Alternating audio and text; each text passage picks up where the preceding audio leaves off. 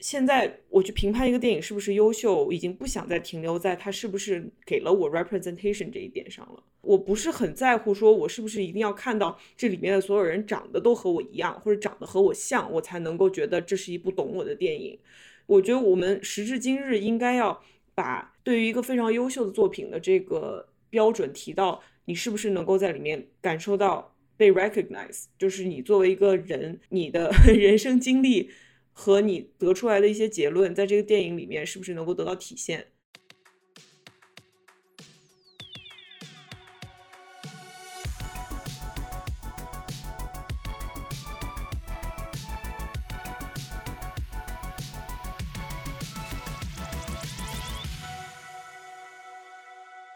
畅谈荧幕中的镜像世界，治愈疲惫的当代生活。欢迎收听流行文化播客《疲惫娇娃》Cyber Pink，我是一方。这一期我们一起聊天的还有其他几个女的。大家好，我是小兰。大家好，我是小杨。大家好，我是花酱。好，今天我们这期节目主要就是要来唠嗑的，然后跟大家聊一聊刚刚举行的这个第九十五届奥斯卡颁奖典礼以及颁奖的结果，以及我们最近看以及没有看，当然没有看的就不讲了的这些被提名的电影。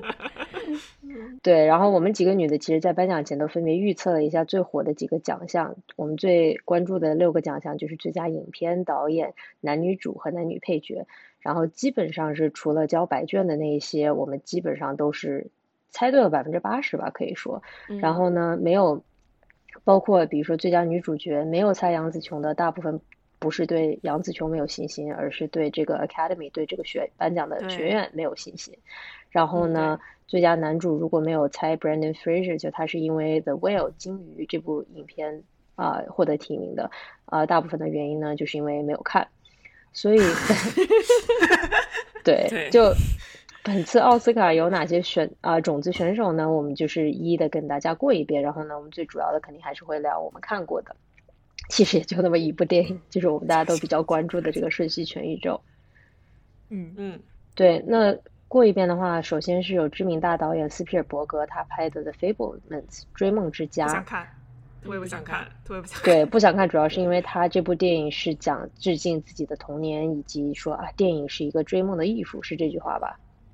对，《The Fablements》的问题是我去看了一下那个电影院的 trailer，就它的预告片，听到那句饱含着情感的那句，就是一个女生说说。电影是追梦的艺术的时候，我整个人就是有一种我现在就走，我立刻就走，我提着爆米花就走的那种感觉，就是我不想再听你说电影是一种多么让人神往的一个造梦的艺术了。就这个每一年都在提，而且每一年都在自我欣赏、自我就是 self congratulatory 的这种电影，其实就特别特别让人难受。然后我看完这个 trailer 之后，就觉得说，那我我我我还一定要看一部这样的电影吗？这种。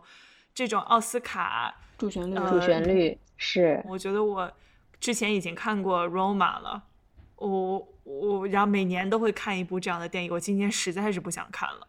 是，而且今年不止你不想看，今年没有人想看《f a m o u s 这个电影的票房非常惨淡，然后以至于斯皮尔伯格还跑去感谢阿汤哥，说谢谢你让人们又重新回到了电影院，因为确实他拍的这部电影没人看。是，就我觉得好像人的这种。人的这种时代精神已经不再是想要看这种一切的情绪，然后都计算好的这种荧幕上的完美制作了。对对，所以嗯是，对，就像我昨天，呃，就是一个听众朋友就聊到这个的 Fablemans 就说嘛，这是那种他按照食谱一个一道。就是按照食谱完完整整的给你做出来这么一道菜，你知道它应该是好吃的，你知道它有它是来自一个就是那种什么老字号餐厅啊，或者又是米其林一星啊，怎么怎么样？嗯。但是你就是不想去，因为你觉得非常的 predictable，就是你完全可以预测到它整个剧情的走向。当然，必须讲的一点是我们没有看，所以这是我们对这个电影的印象。但是由于这样的印象，导致我们没有去看。然后刚才提到的阿汤哥的那个 Top Gun Maverick，他其实也是有拿到最佳影片的提名。因为他确实是对，但他人都没来，因为他知道他肯定是不会得奖的，他他压根儿就没有来，而且他也确实不会得奖，因为奥斯卡给他提名，我觉得就像我们之前说的，是因为，嗯，这部电影阔别这么多年，作为一个续集，它非常精彩，然后他的情怀也卖得很好，而且很多人又确实去看了，对，但是他作为一个就是以学院派的这个品味来讲，是不可能把这个最佳影片颁给他的。然后阿汤哥又没有任何其他提名，所以他压根就直接就 didn't bother，去都没去。对，就像《阿凡达》第二部影片也是有拿到这个提名，但基本上这两个都是说啊，感谢大家去电影院观影，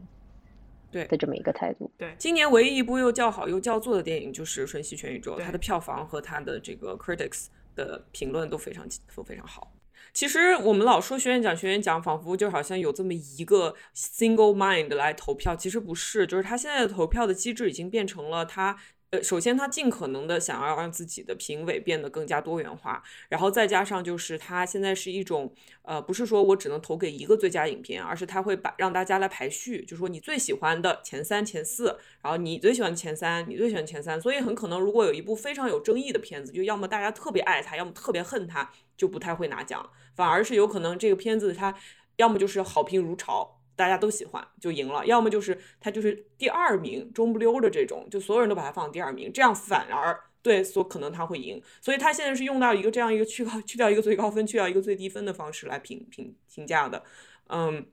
我感觉，但是今年的这个奖《瞬息全宇宙》不太会像是一个大家都把它放第二，我觉得就是有就是有很多很多人，包括年轻的一代的呃观众都会非常喜欢这个电影，所以他才可能才能赢，这是我的猜测。对。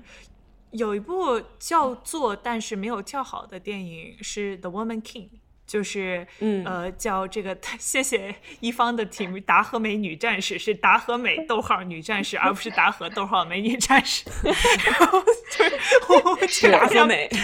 非非常必要的一个断句。这个电影嗯就是呃文化博主怎么能在没有看过电影之后还能给你表演一个？念个五分钟的评论，就是这个电影我没有去看。其实我看了预告片之后就非常想去，因为我觉得它很燃。是，但是，但是我后后来就在 Twitter 上刷到这个电影有一个非常非常重要的争议，就是里面的一个非常重要的角色 King Gazel 被非常非常生硬的洗白了。就是他在电影里面被描绘成一个反奴隶贸易的人，但实际上这个统治他非常大的一部分财富就是来自于奴隶贸易。嗯，对，他甚至是控制着奴隶贸易一个非常关键的港口，而且他自己也蓄奴，所以这一点其实就引发了很多很多人的不满，甚至就导致很多人就是在网上说我要抵制这部电影。对，对我我我当时看到之后就觉得说，你去讨论殖民，你。虽然很难，但是你不可能不去讨论来自自己人的剥削和背叛。就是你虽然会把这个故事从殖民者和被殖民者这种正反两面一下多了一层，多了一层统治阶级和被统治阶级，好像这个故事就变得难讲了。但是就这个故事是必要的。我我我知道这段历史之后就没有兴趣了，因为就它对我来说爽文的这一点就就就就消失了。对，这个前提就消失了。而且我发现有一个非常有意思的细节是，就是《黑豹》的女主 Lupita 本来她要参演的，但是他就没有参演，而且是很公开的没有参演。所以很多人猜测，就是对于这个角色和这个和达赫美女战士真正的历史影响，跟片方有一些冲突。然后他自己去做的一个纪录片。他讲到这个部落的光辉，也讲到他们蓄奴、剥削和对周围的这些地区的侵略。对，确实，他是也是黑人女导演执导的片子。然后呢，但是这一次学院奖没有任何一位黑人演员被提名最佳男女主角，也没有任何黑人或者女性导演被提名最佳导演。但确实是这一部片子是啊，一方面非常燃，另一方面就是从它的这个历史考据的角度来讲，还是很有争议的。对，我觉得这种反殖民的电影题材，嗯，如果说它没有反到底，就是如果说你还抱着十五年前的反殖民的这个呃大的这种视角去去做的话，其实就没什么意思。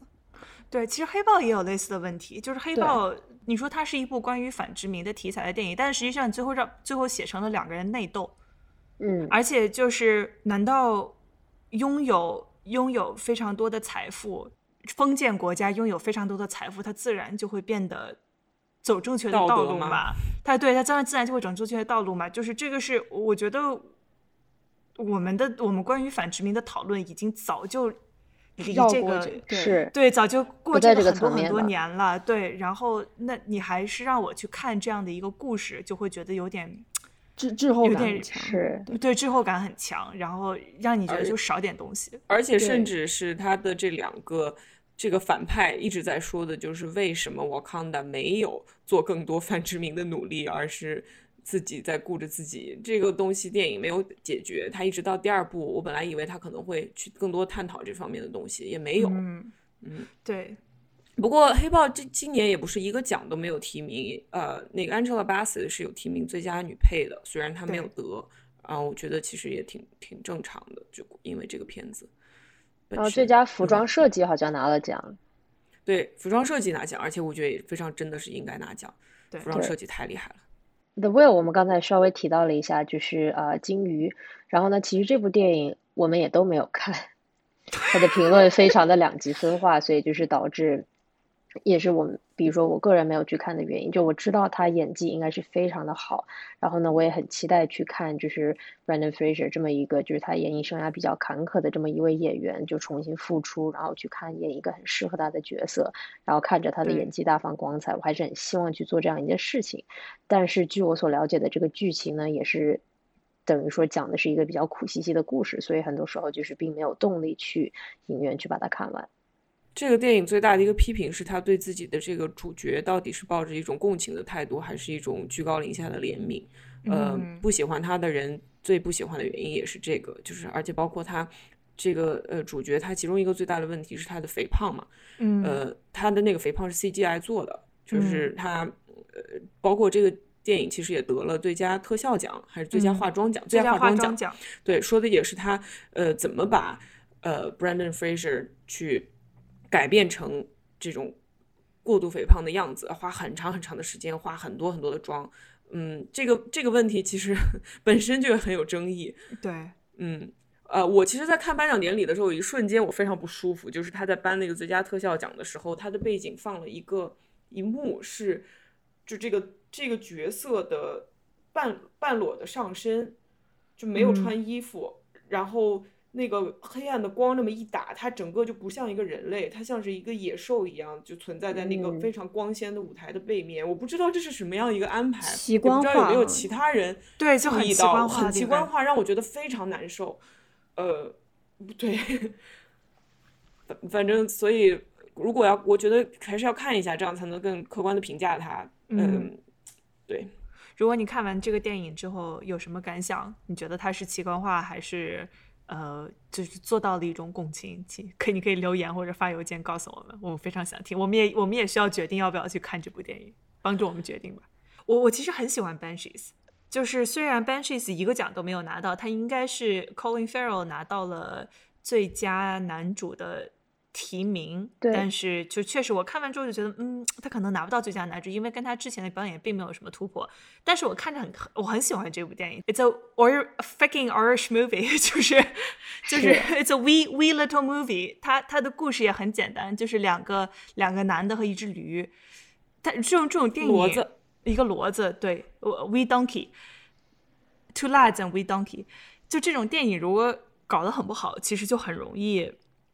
变成那种非常故弄玄虚的作品，但是我看完之后至少没有这种感觉，我像看了一个非常精致的短篇小说一样。是熟悉爱尔兰历史的人可能会看到很多的东西，但是我就算不熟悉爱尔兰历史，我其实也能够辨认出这个故事的这个故事的主线，就是他讲了一对亲如兄弟的朋友，其中一个年长者和一个年少者，年长者积累了非常非常多年的对于自己种自己这种无趣生活的愤懑和不满，但是他想要突破自己这种生活的。就是他在爱尔艾尔奥奥尔什的这个这个岛上，奥尔什这个岛上非常非常的惨，然后就是每天都刮大风，他他也没有办法把这种呃不满发泄出来，他就把他这种他就把这种憋屈全部发泄在了他是一个善良而无趣的这个朋友身上，嗯，所以他就相当于把这个朋友带上走上了一条自毁的路，嗯，对我我看完之后感觉就是好很深刻，下一个，因为就是这种怎么讲呢？呃，我觉得他是会让我我看完之后，我觉得他是会让很多人感到非常触及到心底的，但是他没有完全触及到我，可能是因为这种认识认为自己成为一个大艺术家，然后开始嗷嗷的伤害自己和伤害身边人这样的人，往往是是很男性艺术家喜欢的这么的一个一个一个一个一个 genre，但女性的艺术家好像一般发现自己的更大意义，自己人生有更大的意义，一般不会去切自己的手指头。他可能就像电影里面的这个妹妹是棒一样，就一走了之了。再次有剧透。对，对，再次有剧透。对，而且可能也是因为我对于 Orland 的了解完全于来自于《浴血黑帮》。完全不够，对我觉得这个电影要看，我肯定得开字幕，我根本就必须要开字幕，必须开字幕。这也也是一个关于这种 Sigma male 的一个电影吗？因为好像最近它不是一个 Sigma male，它不是一个 Sigma male，是 Peaky Blinders 是一个关于 Sigma male 的一个电影，因为非常非常让人讨厌。但是呃，这个电影是是是，其实是灵魂深处闹革命的一个电影，因为他之导演之前的作品《三个广告牌》，其实就是在这种非常憋屈的环境里面，人和人之间爆发暴力和冲突的这种是这种这种电影。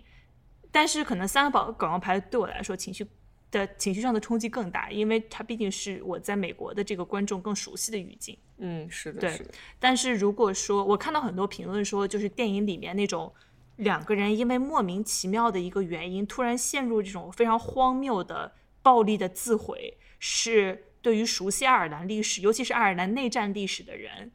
会觉得是戳到了很酸痛的一个点的。嗯，对，就是我是跟小杨一起看，然后必须提的一点就是，其实这部片子非常的搞笑，就是它的那个黑色幽默，其实真的是很好笑，所以这也是一个非常愉，至少对于我们两个来说是一个愉快的观影体验。是的。嗯，而且他切手指的部分不是那种“哎呦，好恶心”，他是那种啊的那种感觉。对，其中有一个很有名的影评，就是我给了我的朋友一个手指，然后我给了我的朋友一个手指，对，I give my friend a finger。哇，大艺术家不是一个比喻，它是个真实的，就是这样的。对，对，而且他就很荒谬，就是他说我自己是个大艺术家，我发现了我人生新的意义，我要像十七世纪的莫扎特一样。然后旁边有个人说莫扎特不是十七世纪的，笑死。好，还有什么电影我们要聊的？瞬息全宇宙。对，首先他在对就是杨紫琼牛逼，整个整个电影牛逼。嗯，对他这个瞬息全宇宙现在已经是成为了。有史以来获奖最多的电影，就是他在奥斯卡之前已经是成为了有史以来获奖最多的电影，当时是在业界内拿了一百五十八个奖项。然后之前能与他相提并论的是那个彼得杰克逊的《指环王：王者王者归来》，是拿了一百零一次个奖项。然后呢，奥斯卡以后我们还没有算，这个数学不太好，但是呢，也还是有史以来获奖最多的电影。嗷儿多，嗷儿多，嗯。他光提名就提名了十二项，然后拿了七项，就基本昨天晚上就是狂揽，对，真的是狂扫。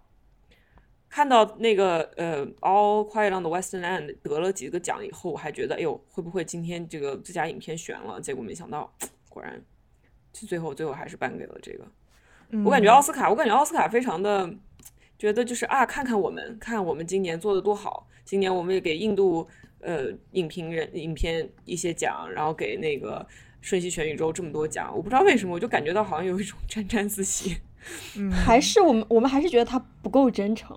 就不知道为什么。对我们，对我对他还不太信任，对他不太信任，真的就是总觉得就好像是，就这种好像是，就是一直像像我们施虐的一个一个人，然后突然对我们好一点儿。然后就让我们全全然的信任他吗？都都都不会的，就谁知道你明年会怎样呢？谁知道明年会不会给你个大大耳光，对不对？会给你个大逼斗，嗯，大逼斗。而且奥斯卡不再是从前的奥斯卡了，它不再是一个如日中天的东西了。它去年的收视率，颁奖典礼收视率很差，而且大家都知道它其实是非常在乎自己的收视率的。今年就是拼了命的希望这次的颁奖典礼能够不要出什么幺蛾子，不要有人打人，然后 能够平平安安的给它办完。呃，就其实怎么说，我就感觉到了很强的求生欲，但是这种求生欲并不真诚。对，以以及它那个整个，它就是它整个的这种呃舞台的设计，然后它非常多的传统，然后它那个红毯的设计，它每每年举行的地点和每年就是人们端着的那种感觉，就你永远就觉得它就算是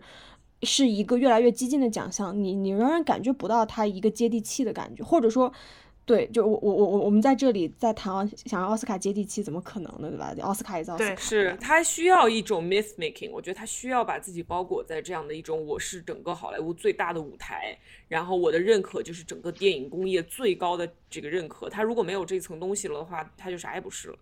对，同意。我觉得，但是就瞬息全宇宙。能够拿到奖，其实是让我感到有一点惊讶的，因为他的口碑实在是太不好莱坞了。他是感觉就是那种，就是属于你脑子已经被短视频弄坏了的这一代人，就是整个注意力集中只能超过三十秒的人拍的这么一部电影。然后他的呃，他的整个视觉元素里面又有非常多的动作，就是所有的下你能想象到的之前曾经被奥斯卡关在门外的这种吓死呃这种低俗喜剧、动物动作片、短视频，所有的东西全部都被超级英雄片全部都被集中到这么一部电影里面。然后，但是你又不能不给他一个奖。对，而且他是有东西可以说的。我觉得喜欢这部电影的人。你可以因为很多很多的原因来喜欢他，而且都不丢人。你可以就是喜欢看这种屎尿屁喜剧，或者你可能就是喜欢看一个全 Asian 的卡斯，或者你就是非常喜欢它里面的这种荒谬的感觉。不管不管是因为什么，反正互联网爱极了这部电影，而且是的，学院现在也不得不说他们也爱这部电影，这个让我觉得非常解气。它其实就很当代，很代表了当代的时代精神。而且导演他在就是其中一个 Daniels，他在。呃，那个得奖的时候，他说过一句话，呃，我一直在担心，就是我们会赶不上互联网的速度，就我们会没有办法再讲一个让你们觉得新鲜的故事了。包括他的那个，他们两个谁的 Instagram profile 是说我最大的努力就是不要浪费你的时间，这个我觉得是一个老互联网人的一种焦虑。嗯，就是我怎么能够才能追得上现在的是现在的互联网的速度是以微秒的单位在往前滚的，然后电影是要以年的单位在往前滚的，所以我怎么才能拍出一个让大家能够仍然感同身受的电影？那我觉得，但是他至少在这一部里面是做到了，嗯，而且就是因为他做到了，可能才会这个电影会这么的成功。因为好多电影，他可能三年前开始拍的，拍到现在了，在我们的眼里就是一个啊，电影是造梦的艺术，就已经完全赶不上趟了。这部电影能赢很大一个原因，就是我觉得导演和主创真的是非常非常的真诚，就是他们感觉是他们把手伸到自己身份的最深处，然后拿出来一个非常酸痛的部分。因为我我我一直在从我们一开始刚几半年前、一年前聊这个电影，就是。有关于这部电影，其实有非常非常讨多的讨论，无论是中文世界还是英文世界。我们自己作为在中文语境下长大的孩子，其实是能够共情这种东亚的家庭环境给家庭中的女性带来这种窒息感。但是如果去观察英文世界里面讨论，你会发现，就是从二代移民的角度来说，他们从小目睹爸爸妈妈在英语环境的那种局促不安和这种不尊重，也是一个代际上的创伤。就这种。我自由了，但是我的妈妈还困在旧的那个生活里面的无奈，包括和妈妈渐行渐远的这种酸楚，而且两个人之间难以跨越的这种互相不理解的愧疚，其实在这种层面上，这个电影对于全世界的亚裔女儿，对于全世界的所有女儿、所有孩子来说，其实都是一种 wish fulfillment。就是我和妈妈，我在看完这个电影之后，我感到了一种成全，就是我和妈妈可以跨越时间、跨越国境、跨越语言、跨越社群和社群的各种各样的偏见，跨越那么多层的宇宙来达到一种和解。这个对于很多人来说，真的是非常非常需要看到的。是的。对，并且他这个其实他所谓说到的这种和解，他是在一个宇宙里面达到了和解，然后那个宇宙里面出来之后，他们在停车场又需要继续再一次和解，对吧？就他其实他其实拍给你看，它是一个非常就是一层又一层又一层的这么一个和解，然后呢沟通等等，所以它其实拍出来是很复杂的一个东西，而不是说那种很假大空的一个完美结局。嗯。对，我记得我们在半年前在录这个《妈的多重宇宙》这一集的时候，有很没有没有讲到，然后也没有经历到的一个情况是，嗯，最近就是嗯，最近我爸，嗯，他在美国，然后他前一阵子就是在疯狂的学呃学英语，然后他英语水平进步特别快，但是他当他进步越快，然后当他想要在美国就是正常的自如的生活的时候，他的个人体验就越沮丧。因为他在这个时刻意识到了之前没有读没有读懂过的，或者说之前没有意识到的一个一个他现在想要去试图跨越的一个交流障碍。这之前来美国是一切都是我由他我我帮他包办，他是一个像是一个外星人做客地球一样，呃不需要打理很多事情。但是这次他可能自己需要去办电话卡，他需要去我我把什么保养车的这些事情全都丢给他了，然后他自己需要去跨越很多很多很多的障碍的时候，他感觉到了无限的沮丧。然后我我我我我在他这个这个经历当中，我就真的突然能够想起来，就是之前看的一个一篇文章，写的就是说移民的孩子，尤其是这种父母是父母英语。父父母在这个新的这个社会环境当中不会讲英语的这个移民的小孩，他们从小其实就需要帮助这个英文不熟练的父母去填写各种税表啊，协商各种事情啊，帮爸爸妈妈打电话，帮爸爸妈妈去像一个小大人一样去沟通去说，他们得像父母的传声筒一样去帮父母做一些非常多成人需要做的事情。因此，就是这些移民的小孩更加早熟，更加敏感，因为他们从小就是父母的保护者、传声筒，而且他们更加敏感的容易识别出来空气当中这个。对方是不是对父母有敌意，或者对方是不是对父母冒出了这种轻蔑、不屑、歧视，或者是这种微观、呃呃攻击的这种态度？嗯，所以说，我觉得就是 Daniel Kwan 他在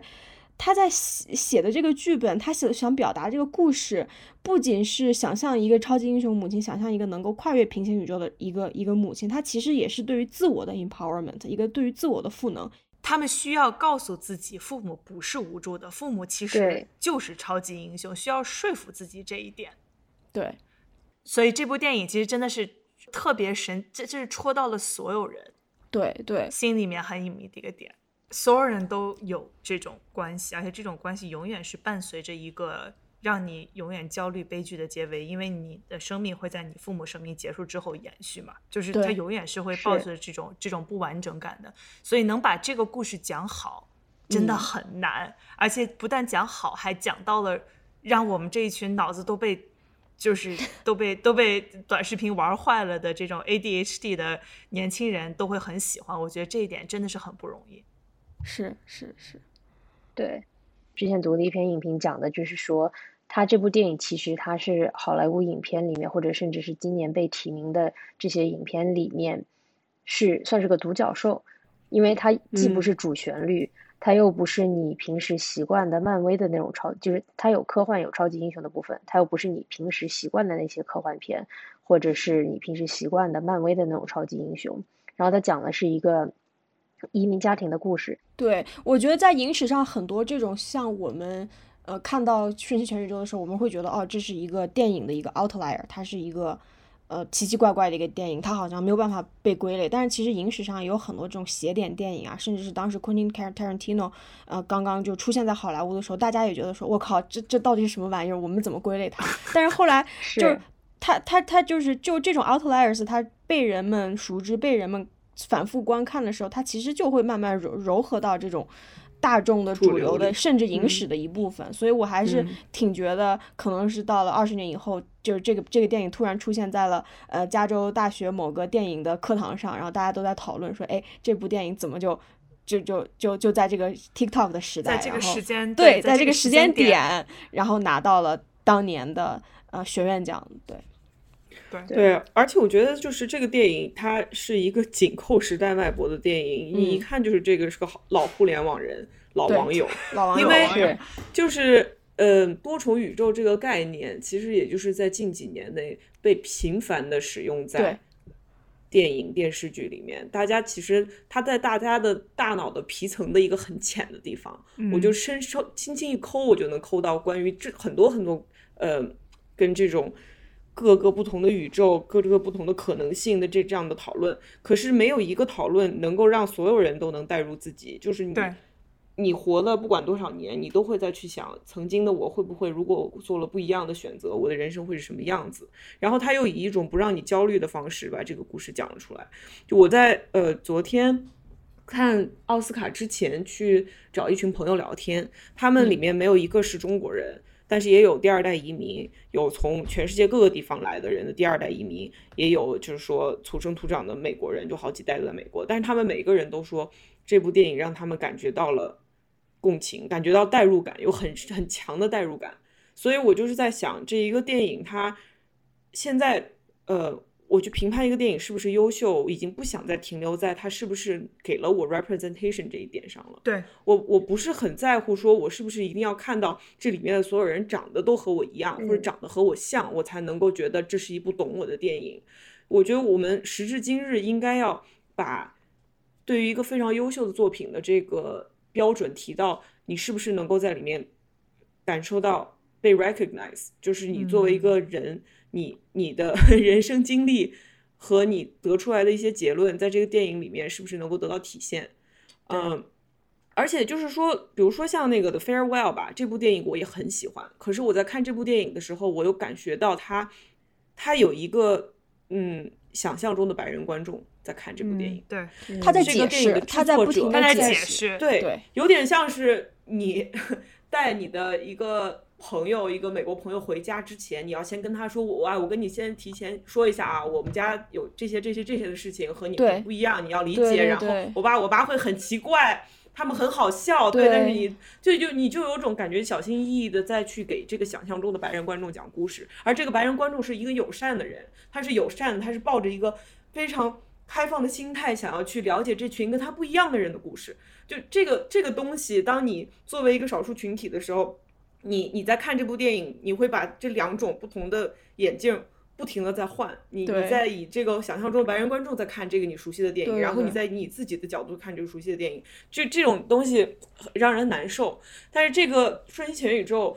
我别说他没有想象中的白人观众，我觉得我甚至很难去形容 The Daniels 拍的时候脑子里有任何观众，就是他就是脑子里面拍给自己没有人坐得下，没有人太满了对，没错就是他，他就是一种想象力的肆意的挥洒和对这种主流 studio 和影评界的审视目光毫不在乎的一种感觉。就当时他的那个呃剪辑师上来领奖的时候，我特别喜欢那个那个那个呃，就是 acceptance speech，是因为他上来第一句话就说：“这是我剪的第二部电影。”太奇怪了，就是你们是认真的吗？然后我当时觉得他这个问题问的时候，背后满满的都是真诚。确实，确实，我对我我看 Farewell 的时候，对也有种这种感觉，尤其是在东北婚礼的时候，我就特别那个想要那对个对 resonate 对对小兰说的，就是那种类似于那种，哎，你看我们这个东北婚礼就是这样，很好玩儿，然后但是就是不是很怪呀？好像也很但是开心，你也对很开心，那但是就是再再干一杯啊，是就这种感觉。但是我觉得就是是在看《瞬息全宇宙》的时候。真的就是你明显能感觉到，有五分钟时间，导演就说我要致敬香港武打片，我就让杨紫琼来打一场，然后我就让杨紫琼来就是就是呃重新重现一下九十年代的一些爽感，然后他们就这样做了。对，对，就是他们就感觉我有个想法，整，来就是整。对，真的就是整。然后他在拍这个电影的时候，脑子里完全没有想到奥斯卡，然后奥斯卡就贴上来，这个感觉让我觉得很爽，很爽，很爽，很爽。嗯，是的，我不是只想在电视上看到自己，就是熟悉这个东西不能够代替好看，你还是需要有一有一，你还是需要讲一个故事，而且你需要言之有物。对，就是我觉得憋了这么多年，大家现在觉得说，嗯，可以开始要求大家好看了。对，之前我们说先先上桌吃饭再说，对，现在就是上了桌，然后这个饭饭好不好吃，能不这个饭也得好吃对就是别别人会不会为我去那个举一杯？现在 对举一杯，对提一杯，提一下提一杯，提一杯，先先给大哥大嫂提一杯。说到大哥大嫂提一杯，就是这个导演在给大哥大嫂提一杯的时候，笑死我了。上来之后第一句话说：“呃，this is weird。”就是呃我当时看到之后，觉得这个主创就老 millennial 了，就是老千禧年、老互联网人，他们做的每一件事情，就是别人夸他，他恨不得当时就一枪把自己崩了。崩死，而且那个 呃，就是高个儿 Daniel，我现在觉得都都不知道记得他们记不住他们名字，就是个高高个白白白人人白 Daniel 白 Daniel，丹白尼尔，Daniel，他在最后结尾的时候说了一句话，我直接爆笑出声，因为那个时候已经十点四十了，我眼、嗯。眼皮已经快睁不开了，但是内嗯。心又无比的激动。他说了一句 “Thank you for watching”，我当时直接整个人笑的撅过去，因为没有人会有见过这种场面。你知道，就是当当时小杨，当时小杨在群里面说 peak millennial，然后我就真的我就想起来，就是那种就经常我们身边有很多就是非常有很多成就的这些呃同龄人，他们会轻描淡写的发一张这个 Instagram，说是呃 probably nothing，然后最后噼我说里啪啦，Probably nothing，我得了普利策奖。对我得了个普利策奖，然后我我干了个什么事儿，然后我什么呃公司上了个市，就是就真的这种感，probably nothing 的这种，对，而且就是我觉得 Gen Z 和这和我们这一代人非常大的一个区别，Gen Z 就是我来，我就是属于这儿的。Millennial 说你们什么时候赶我走？我是不是还需要再努力一点，你们才不会赶我走？我配吗？我不配，我给大家磕个头。对我给大家表演一个磕头，谢谢你们来看我。谢谢你们来看我我，对先走了我先来帮我先走，真的。大大家大家 thanks for listening，感谢 收听。对就 Thanks for listening。我觉得我每次录播客，我心里面都觉得，我都觉得我特别对谁不起，在听这个播客呀？为什么大家要听我们。每次我就是去疯狂的搜“疲惫娇娃”四个字，在各个平台上搜，搜完了我就看这是个人是真的吗？然后我就看其他的主页说哇，他是个真的人。对，所以谢谢大家，谢谢大家，谢谢大家还听我们。嗯嗯。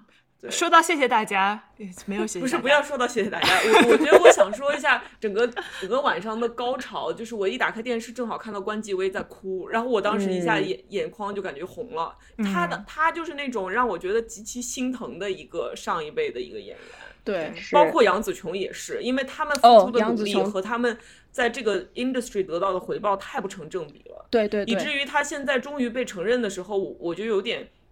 有点心酸，就是比如说关继威他在感谢这个学院奖的时候，他说了一句非常真诚的说，这是全好莱坞最大的舞台。然后那个我听 NPR 的那个主播们，他们就说，哎，这个世界上目前还也就只有五个人能够说这句话而不被人觉得他是在开玩笑，是真诚的在说。而关继威就是其中一个人，他是真的非常的感谢这个行业给他现在给他的这个机会。我觉得他还是带着那种老一辈的这种爬坡的这种。努力感和和心态，就是他，他真诚的觉得他自己在努力的爬爬爬，然后爬到顶端，然后他的辛苦终于被认可了。我觉得这是让人觉得非常难过，或者是让人觉得心疼的一点。其实杨紫琼之所以让人觉得励志，就是因为杨紫琼站那，尤其她在金球奖的时候，她就说：“你不要打断我说话，我今天就是要超时间，我就是这个获奖宣言就是要超时间，我就是要站住这个舞台去想要表达一些我想要表达的关于种族、关于一切被 recognize、被被 represent 的一些一些东西。”但是我觉得这个关继威他他不是，他是一个战战兢兢的，就是这种嗯。对，而且他就是我之前听了 NPR 里面他一个很长很长的访谈，他就说到自己小的时候是怎么被选上去当这个第一个那个 Indiana Jones 里面对的那个小演员的。当时就是他妈妈，你知道他们是那个越南裔的呃难民嘛？对对对。然后他当时小的时候没有没有什么衣服穿，他妈妈为了让他去选角，给他穿了他只有星期天去教堂才会穿的一件那种小西服，特别漂亮板正的，就僵的很正板板正正的一个小西服，他整个人又很难受，但是肯定特别可爱。然后那个导演就两个导演，就导演斯皮尔伯格还有其他制片人看到他就喜欢他，但是就说。你是不是今天穿这个衣服很不舒服？你改天再来，然后穿着你自己舒服的衣服。然后当时那些人看着他，肯定就看到了这个家庭背后的辛酸。然后也果然就是因为他被选中当这个小演员，他们整个一家人的命运就此改变。他他赚的钱给他们家换了房子，给他们家就是你知道，就是但是当时对他来讲，这就是美国一个造梦的国家。给我的一个机会，如果不是这个机会，我不可能成为这种这种人。可是越南裔的难民是怎么来的呢？就是就是，但是你不可能让一个小孩去想这么多，甚至不可能让他现在去想这些，对吧？这非常就像 Andrew 一样，当时写的那篇文章说，我们亚裔就是在新冠期间被歧视的时候，我们更要奉献奉献给社会，我们更要去做医生，然后去去什么做志愿者，然后去帮助这些。被新冠那个呃所荼毒的人，然后而不是去去去声称说我我存在我就是我就是值得被尊重的。我觉得这是一个非常大的一个我我们对于这种被承认的理解和他们对于被承认的理解。而且非常吊诡的是，Andrew Young 如果不是因为 Andrew Young 关继威就不会被 The Daniels 选中，因为当时 The Daniels 你知道在想选这个人的时候，他突然想到，哎，我在网上看到一个梗图，这个梗图是说。就说 Andrew Young 就是以前那个童星，就是那个角色那个角色长大的样子，就是这是一个梗图。天哪，这是一个白人的 psychic。对，那个人去哪儿了呢？然后然后就去搜。对，印第安纳 Jones 这样的电影里面安插一个亚裔小孩，他这个剧情绝对会非常非常有问题。就是我看过很多很多印第安纳 Jones，我我可能不已经不记得关继威在里面演的什么，但是绝对是个非常非常。非常 horrible 有问题的一个一个。Indiana Jones 就不是一个非常就是 age well 的一个一个电电电影。No，Indiana Jones 一个是一个非常可怕的一个，就是关于殖民、关于侵略，然后关于盗取、关于侵略的一切。所以我觉得关继威和 Stephanie 就是他那个演女儿的那个小演员，他的的确年龄也很小。他们两个人在这这种这种事情上，包括好莱坞的意义，包括好莱坞的 representation，想法是完全不同的。对，但是在这个卡司里面，他们坐在一起，坐在一个圆桌边吃一顿饭的时候，那个那看到那个画面，我还是会想哭，因为我觉得大家的创伤不一样，大家是去打的仗也不一样。可是，在这一瞬间，我们可以坐下吃一顿饭，还是有一种圆满的感觉。对对对，过去的几个月就是征战各个电影节，哇，这一群人看起来实在是太让人感到幸福了。是的，就是 Jamie Lee Curtis，感觉就像 老好莱坞的先锋队一样。他说：“这些人我全认识，我来给你们介绍一遍。”好像就带着我的酷孩子们来见我的不不那么酷的老朋友们。是对，然后就感觉像这个 Stephanie 啊，然后和这两个 Daniels 就是。我我是谁？我在哪？社恐但友好，是社恐但友好。然后就三个人就像快要被删掉的 App 一样，在那边抖着就进来了。对对，然后对，然后杨紫琼就像观音一样飘进来，仙女一样，就是从天而降。从天而降，杨紫琼真的是太 proper 了，她给我感觉就是哇，怎么能如此 regal？对对，我昨天看了好多就是 关于这个杨紫琼职业生涯回顾的一些文章，然后我就仔细回想了一下我童年时期到现在，我所有记得就是杨紫琼深入人心的角色，好像都有一套非常相似的配方，就是她们都是坚强却郁郁不得志的配角女性，而且很多时候是秩序的守护者。从就是《艺伎回忆录》也好，再到《摘金奇缘》里面他演的这个呃这个新加坡的这个母亲，甚至到这个是上汽里面，对他演的是对他演的是一个类似于这种很牛逼的这种呃能打的这种姨妈的角色，就是他已经变成了一是好莱坞的 token 的亚裔的牛逼打星，但是也。也使得他的事业在这么多年来就是在悬置在这个天花板上，嗯，所以我觉得就是在这个《瞬息全宇宙》，他通过呃演这个母亲得奖之后，我不知道，我觉得是一件非常幸运，但是又特别不幸的事情，因为他他他所做的事情是他继续去饰演这种母母亲和秩序守护者，继续去饰演这样的一个角色，但是。但和其他的不一样是，他在这个瞬息全宇宙中，这个这个母亲和秩序守护者是一个崩坏掉，是一个跳出来的母亲和秩序守护者，就是所以说他因此拿奖，好像是我从这个东东西中看到了一个是一个隐喻，看到杨紫琼的一生，所以我就在想说，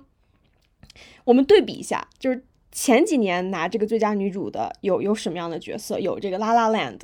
呃，一个追逐梦想。和想要破译爱情的这种女性，有这个 Nomadland。Stone 对 Emma Stone 得了得了女主，对最佳女主，对那年对。然后我天，以及以奇怪啊，以及 Nomadland 对吧？那个呃呃无依之地对对吧？呃里面她就是说，如果说杨紫琼她演的是 La La Land 的角色，如果演的是 Nomadland 里面的角色，她是她是不是能拿这个奖？是不是就是是不是杨紫琼的拿奖必须包含着某种？宿命论，然后这个宿命论就是你一定要经历一下这种六十岁亚洲女性所要经历的痛苦，你一定要